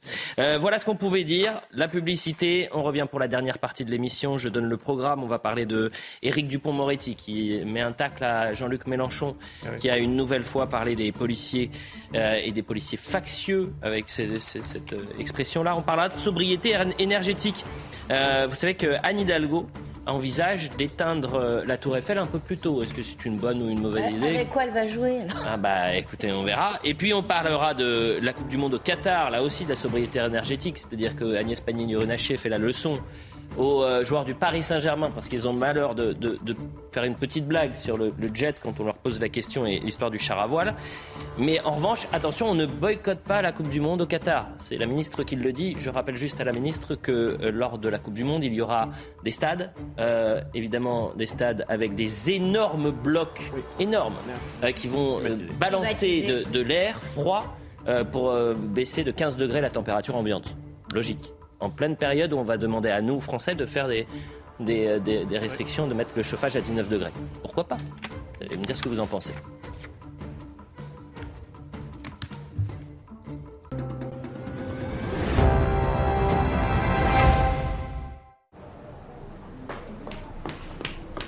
C'est toi qui m'as piqué ma crème pour le visage? Non. Allez, hop, tu vas chez Lidl. Chez Lidl Qu'est-ce que tu veux que j'aille faire chez Lidl Et ben me racheter la crème avec laquelle tu viens de te tartiner le visage. Ouais, j'y vais, mais c'est pas moi, hein. Si 25 millions de Français font leur course chez Lidl, forcément, vous avez déjà essayé et aimé l'un de nos produits. Pour retrouver un large choix de produits hygiène et beauté à prix Lidl, il suffit de choisir Lidl. Lidl, le vrai prix des bonnes choses. 22h, 23h30 sur CNews. On est ensemble jusqu'à minuit avec Judith Vintraube, Yves Gégaud, Pierre Gentil et Olivier D'Artigol. On fait un point sur l'info et on va parler de Jean-Luc Mélenchon qui a été taclé par euh, euh, Éric Dupont-Moretti, le ministre de la Justice. On voit ça dans un instant. Coupure d'électricité dans l'est de l'Ukraine. Volodymyr Zelensky accuse la Russie. Le président ukrainien dénonce des frappes délibérées de Moscou sur les infrastructures civiles. Dans la région de Kharkiv, une centrale électrique a été frappée, tuant un employé. Ces bombardements russes ont eu lieu alors que les forces russes reculent dans l'est du pays en raison d'une contre-offensive ukrainienne. 21 ans jour pour jour, les États-Unis ont honoré la mémoire des victimes du 11 septembre 2001, une date qui a changé le cours de l'histoire de l'Amérique, a déclaré Joe Biden. Le président américain a participé à une cérémonie au Pentagone à Washington. À New York, plusieurs minutes de silence ont été observées par la foule. Lors des attentats, près de 3000 personnes ont perdu la vie. Enfin, match de clôture de la septième journée de Ligue 1. Monaco renoue avec la victoire à domicile en battant l'Olympique lyonnais 2-1. Les Monégasques ont mené 2-0 grâce à la tête de Benoît Badiachil et un but de Guillermo Maripane. L'OL est parvenu à réduire le score grâce à Karl Toko et Cambi en fin de rencontre. Battu par 3 et Lens, l'AS Monaco remonte à la septième place.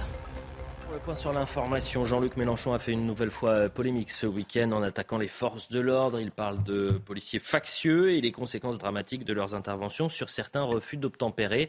Réponse ce dimanche d'Éric Dupont-Moretti. On écoute les deux responsables politiques. J'en profite pour le dire même à ceux que ça dérange que quand je vois qu'on tue une gamine de 21 ans parce qu'elle est à côté d'un type qui ne veut pas s'arrêter, moi ce qui m'émeut, c'est cette malheureuse qui est morte sa pauvre mère qui l'a attendue à la maison pour rien. Je ne suis pas d'accord et rien ne me fera taire sur ce sujet et certainement pas des flics factieux. C'est un scandale, c'est une honte de tenir des propos comme cela. Mais là encore, euh, comment les gamins, euh, euh, vous pouvez leur demander d'être respectueux des institutions quand un responsable politique de ce niveau s'exprime de cette façon? Mmh. Hein je vous rappelais d'ailleurs qu'en matière de justice, M. Mélenchon, il s'est illustré surtout par la façon dont il a reçu les officiers de police judiciaire et euh, le procureur de la République en hurlant la République c'est moi, en les bousculant et en ayant été euh, légitimement, légitimement condamné pour ces faits. Il faut quand même s'en souvenir. Pierre Gentillet, est-ce que le fait que Jean-Luc Mélenchon persiste et signe sur les policiers, la police tue, les flics factieux, etc., est-ce que ça marche ou à, un moment il va se rendre compte qu'il est en décalage avec ce que pense sa base et les militants euh, de la France insoumise qui, en majorité, soutiennent les forces de l'ordre? Tout dépend justement si on parle de base au singulier ou au pluriel. Parce que moi je pense qu'il y a une contradiction dans l'électorat de Mélenchon. Il y a un électorat traditionnel de gauche plutôt rural qui reste toujours acquis à Mélenchon, mais mhm. qui est justement, enfin, justement qui est en décroissance. Euh, on le voit dans les zones rurales, c'est flagrant, alors que Jean-Luc Mélenchon fait un meilleur score en 2022 par rapport à 2017, il, baisse dans la ruralité. En revanche, c'est la deuxième jambe de son électorat, c'est un électorat qui est plutôt un électorat de banlieue euh, ou de, de ville avec une forte population euh, d'origine étrangère. Je pense par exemple à Roubaix, où il a fait 52% évidemment des premiers tours, puisqu'il n'était présent qu'au premier tour. Euh, et je pense qu'en revanche, s'agissant de cette partie-là de l'électorat, pas toute évidemment, je pense que ce discours anti-police, ce discours de la police tue, il a un certain écho. Maintenant, je vous dis, à mon avis, il va y avoir un déséquilibre entre ces deux électorats, et on le voit, puisque le premier est en train de chuter, cet électorat euh, rural. C'est une stratégie affirmée. Il y a eu des tâtonnements euh, sur cette stratégie il y, a, quelques années. Maintenant, c'est clair, c'est net. Jean-Luc Mélenchon a pris une direction politique qui est à l'opposé et sur d'autres sujets qui, sont en lien, par exemple sur la question de la laïcité. Mhm. Euh, il a changé de braquet complètement par rapport à il y a 5-6 ans. Ce n'est plus le Jean-Luc Mélenchon au sens euh, républicain, laïque, un peu dans une, fibre un peu jaurétienne, même dans le, dans le style. C'est vraiment un Jean-Luc Mélenchon qui a acté euh, qu'il y a un changement de sociologie électorale. Olivier D'Artigol, est-ce qu'il sort de, euh, de, ce cadre républicain lorsqu'il parle de, policiers factieux et, qu'il emploie ce, langage-là à propos des refus d'obtempérer Moi, j'ai eu l'occasion de le dire à maintes reprises. Je ne partage pas la manière dont euh, Jean-Luc Mélenchon prend en général les questions de sécurité et plus particulièrement la question de, la police. Euh, C'est un désaccord euh, que j'ai avec lui. Est-ce que cela le sort du champ républicain? Je ne le crois pas. Euh, Je bien que- plus sévère à l'égard d'Éric Zemmour lorsqu'il parle des prénoms, euh, qu'il parle de francophonie. Vous le constatez, hein. bah, je suis très ADN attentif. Vous savez j'ai que je une bois... ADN j'ai une ADN politique. Mais non, mais je, vois, je bois vos paroles et Non, je non. vous trouve toujours juste. C'est pour ça que ça m'étonne oui, ce décalage. Oui, mais vous... Et, et ce décalage est souvent persistant, c'est-à-dire qu'il y a une forme moi, de j'ai une complaisance difficulté vis-à-vis de Jean-Luc Mélenchon. parce que j'étais son co-directeur de campagne en 2012. Oui. Donc ça fait 10 ans, ça passe. Mm. Et euh, la manière dont euh, le Jean-Luc Mélenchon que j'ai connu et apprécié, avec qui j'ai mené une campagne il y a 10 ans, n'est pas en effet sur un certain nombre de questions, dont celle-ci, celui euh, que j'ai connu. C'est plus le même. Il y a en effet euh, un, changement que je ne décris pas là, qui a été, qui a été, euh, bon, qui a été même théorisé par les insoumis. Et revendiqué. Euh, sur le fait et revendiqué. Avec une, une stratégie de communication qui est celle de la conflictualité. Le bruit et la Jean- fureur. Jean-Luc Mélenchon aime, euh, sur certains sujets, dont celui-ci, euh, avoir des paroles publiques dont il sait, il écrit d'ailleurs sur son blog, je sais très bien que ça va faire réagir, que va, ça va faire sortir de leur un certain nombre de, de commentateurs, de responsables politiques, et tant mieux, parce que c'est la manière dont je peux, sur ces sujets-là, après, euh, nourrir du débat, de la, de, la, de la politique, comme il dit. Bon, moi je trouve que cette technique-là, comme c'est le cas aussi pour Éric Zemmour, pour le coup, vous avez raison, Elliot, n'est pas celle qui permet le débat le plus approfondi, le plus apaisé, parce qu'on en a aussi un peu besoin. La police ne tue pas. Après, que des fonctionnaires de police, dans des conditions très particulières, puissent enclencher des tirs. On a eu un, exemple dernièrement sans qu'ils soient euh, menacés. euh, il y a après les enquêtes judiciaires, les enquêtes internes des JPN, etc. Nous, nous ne sommes pas sans réponse et sans sanction. D'ailleurs, les policiers qui, qui, qui sont dans ces difficultés-là ou avec ces dossiers-là sont très lourdement sanctionnés derrière. hein. Bien sûr. Il y a une. euh, Moi, je regardais la définition du mot factieux, parce qu'il Hmm. faut revenir aux définitions, qui exerce contre le pouvoir établi une opposition violente tendant à provoquer Hmm. des troubles. Mais il se décrit lui-même, là, Jean-Luc Mélenchon. qui est-ce qui exerce une opposition violente tendant à provoquer des troubles contre le pouvoir établi? C'est Bravo, Yves. Gégaud. Donc euh, là, Merci, monsieur le c'est ministre. Un effet miroir euh, qui est tout à fait impressionnant. Il est en train d'accuser les autres de ses propres turpitudes. Est-ce qu'on on doit continuer? Je crois que Yves Gégaud a tout dit. Judith Vintraube. Non, c'est vrai, mais juste pour prolonger ce que disait mon voisin, effectivement, euh, Jean-Luc Mélenchon a une politique de segment. euh, mais en, en langage d'entreprise, c'est presque du segment pur. D'ailleurs, ils n'ont rien à voir ou, peu à voir les uns euh, avec les autres. Les électorats, vous voulez dire? Oui. Oui. Oui, oui. Une politique de Oui, segment pour, pour séduire l'électorat. Et toute la question, euh, c'est effectivement euh, à quel moment euh, il va aller trop loin euh, pour l'électorat qui est intéressé par euh, son discours social et uniquement par son discours social euh, avec son discours euh, anti-flic. Là, pour l'instant, il est sur une ligne de crête. Euh, on va voir ce que ça va donner. En tous les cas, je retiens maintenant attentivement la, la définition de, de factieux. Merci euh, Yves Gégaud. Parfois, il faut aller au, rage, euh, au à la source, Faut revenir à la dictionnaire et, et parfois il n'y a rien de plus simple en fait que de- et, et- et les, d'aller voir. et- et les, les- un- les psychiatres expliquent bien que quelquefois on projette sur les autres ses propres, ses propres euh, Avançons. ressentis. La sobriété euh, énergétique pour terminer cette émission et deux petites informations. D'abord, selon le journal du dimanche, l'extinction de la Tour Eiffel va se généraliser. Euh, mardi, Anne Hidalgo doit présenter un plan, non pas pour qu'on circule mieux dans Paris, mais un, un plan de sobriété énergétique pour euh, la capitale. Et parmi les propositions, la Tour Eiffel doit être plongée euh, dans le noir un peu plus tôt. Euh, vous avez 366 projecteurs au niveau de la Tour Eiffel. Et, et normalement, le monument, il s'éteignait à 1h du matin. Ce qui devrait être prévu, c'est que cette extinction le soit à 23h45, heure où le dernier visiteur quitte l'édifice métallique. Euh, plusieurs villes, à l'image de Lille, euh, en milieu de semaine dernière, viennent de présenter et mettre en place leur euh, plan de sobriété énergétique. La Tour Eiffel qui s'éteint un peu plus tôt, est-ce que ça vous étonne? Est-ce que vous trouvez que c'est une bonne idée? C'est c'est complètement euh, symbolique, mais pour élargir à un sujet plus sérieux, euh, des maires verts pour la plupart euh, imaginent de baisser drastiquement euh, l'éclairage nocturne dans leurs rues, ce qui pose des problèmes de sécurité, bien sûr. épouvantables. Mm. Il y a notamment un système avec des réverbères qui ne s'allument que quand ils détectent de la présence humaine. Euh, euh, quand on est une femme qui rentre seule euh, chez elle euh, le soir et qu'on doit traverser dans le noir des rues et des places, Mm. c'est absolument Je peux vous dire qu'en termes, on le fait en plus. termes de sécurité au niveau de, de- Vous savez- du champ de Mars, on n'est pas loin hein, aussi. Je vous coupe et je prolonge. Il me semble que l'éclairage public par l'électricité au 19e siècle a été mis en place aussi pour des questions précisément d'insécurité. Les rues sombres où euh, les, brigands, les voleurs euh, attaquaient. mesure- Il me semble que ça a été mis en place pour ça. Donc ça ne me dérange pas, enfin ça ne me surprend pas, pardon, que les écologistes su- euh, suspendent l'électricité disent qu'au fond c'est pas très important l'éclairage public, puisque de toute façon pour eux, on l'a vu, qu'il s'agisse de Lyon, de Grenoble ou d'ailleurs, l'insécurité n'est pas un problème, ce n'est qu'un sentiment. Je, je- pour passer en sortant de cette émission régulièrement le dimanche soir euh, au pied de la Tour Eiffel, il y a un nombre de touristes considérable, Mhm. considérable. Et quand on sort de votre plateau, il est, il est vers minuit quand on passe à la Tour Eiffel, c'est le dernier moment où elle clignote, puisqu'à 1 heure du matin, elle s'éteint. Mhm. Euh, Donc elle, ne- elle- elle- Honnêtement, euh, se dire qu'on va gagner une heure et quart entre 23h45 et 1 heure du matin, ça me semble être une politique de gadget, une politique euh, de symbole.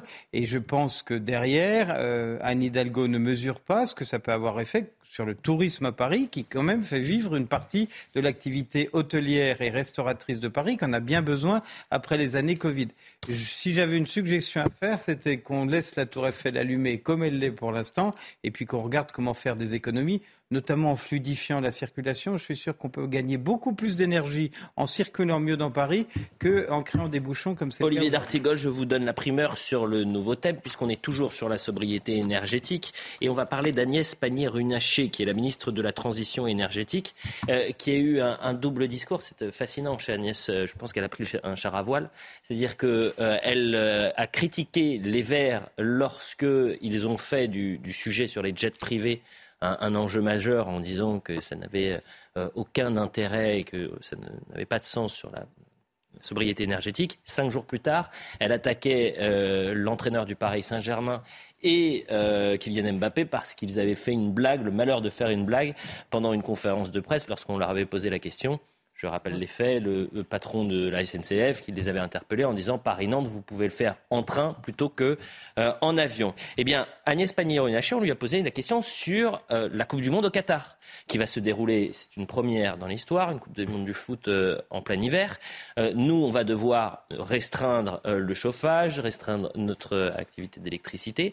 Et au Qatar, pendant les rencontres, vous allez avoir des énormes climatiseurs qui vont permettre de baisser de 15 degrés la température ambiante dans, dans le stade. En termes de sobriété énergétique, on est moyen. Puis aussi, il y a les droits de l'homme qui sont peut-être en question pour le Qatar. On lui a posé la question euh, chez nos confrères d'RTL, est-ce qu'il faut boycotter ou non la Coupe du Monde? Écoutez sa réponse. Vous avez des équipes qui se préparent euh, depuis euh, des années. Cette décision, elle a été prise dans un autre con- contexte climatique. Il est possible qu'on n'aurait pas pris la même. C'est pas une décision qui relève de l'État français. C'est une décision internationale. Et je ne crois pas que le fait de boycotter la Coupe du Monde change malheureusement les émissions de gaz à effet de serre de cet événement. Courage fuyant du côté Pannier-Runacher. sont joliment dites. D'abord, je tiens à saluer, je ne sais pas s'il nous regarde, le président de la Fédération française de char à voile qu'on a eu sur des plateaux, parce que je pense que c'est celui qui a eu, euh, au final, la séquence médiatique euh, la plus positive pour son activité. Euh, chaque fois que la ministre euh, intervient sur des sujets quand même ô combien stratégiques, C'est pour dire on des a systématiquement, je le dis, parce que ça abîme aussi la politique, le sentiment d'un robinet pour le coup tiède, euh, avec quand même un concours d'hypocrisie, parce que ce n'est pas parce qu'on méconnaissait les enjeux climatiques que la Coupe du Monde a été attribuée au Qatar.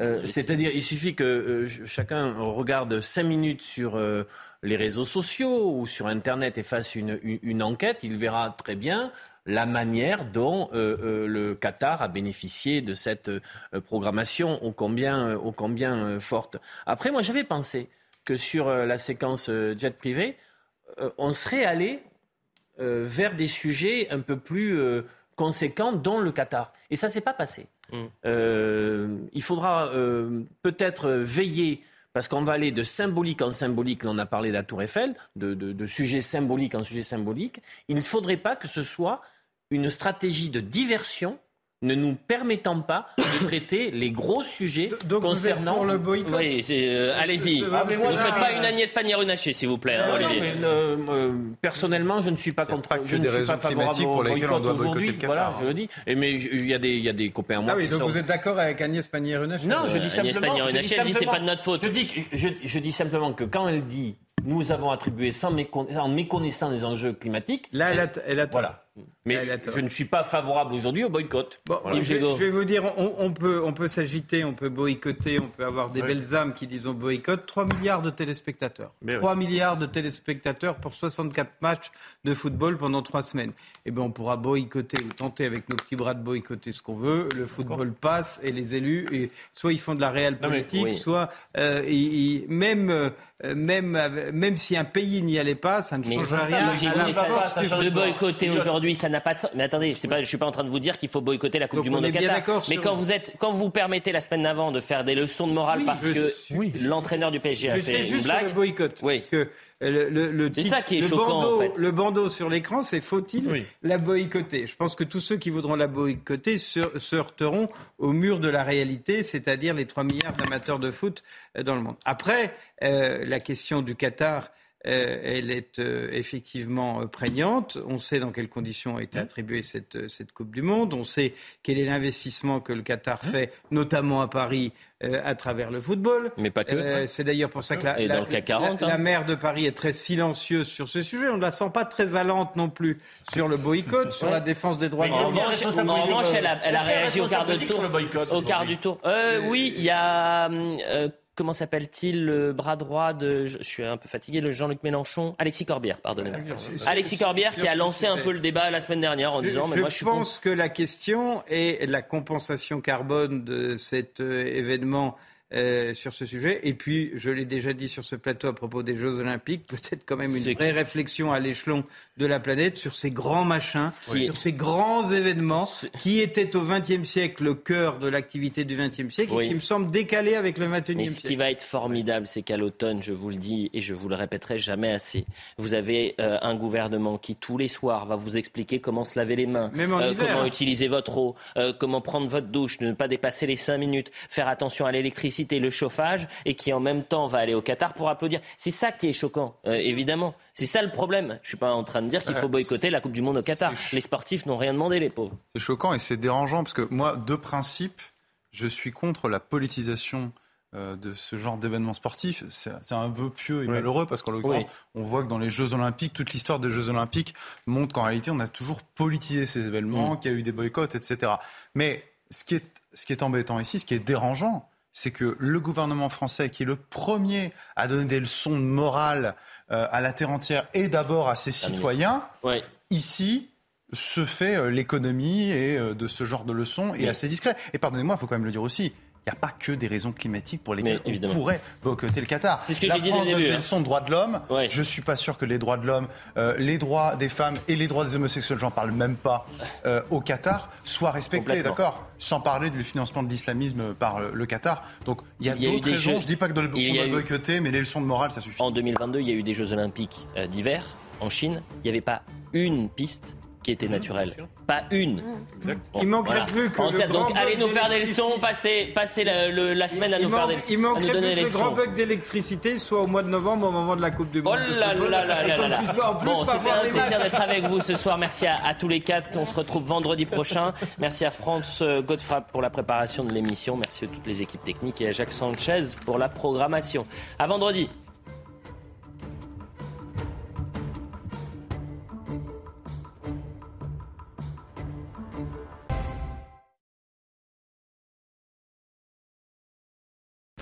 Numéro 1 des véhicules électriques en France, la i208 a tout pour plaire. Même à un futur beau-père. En ce moment, l'électrique n'a jamais été aussi accessible chez Peugeot. Avec la i208 Like, à partir de 208 euros par mois seulement. Planning for your next trip? elevate your travel style with Quince. Quince has all the jet setting essentials you'll want for your next getaway, like European linen, premium luggage options, buttery soft Italian leather bags, and so much more. And is all priced at 50 to 80% less than similar brands. Plus, Quince only works with factories that use safe and ethical manufacturing practices. Pack your bags with high-quality essentials you'll be wearing for vacations to come with Quince. Go to quince.com slash pack for free shipping and 365-day returns.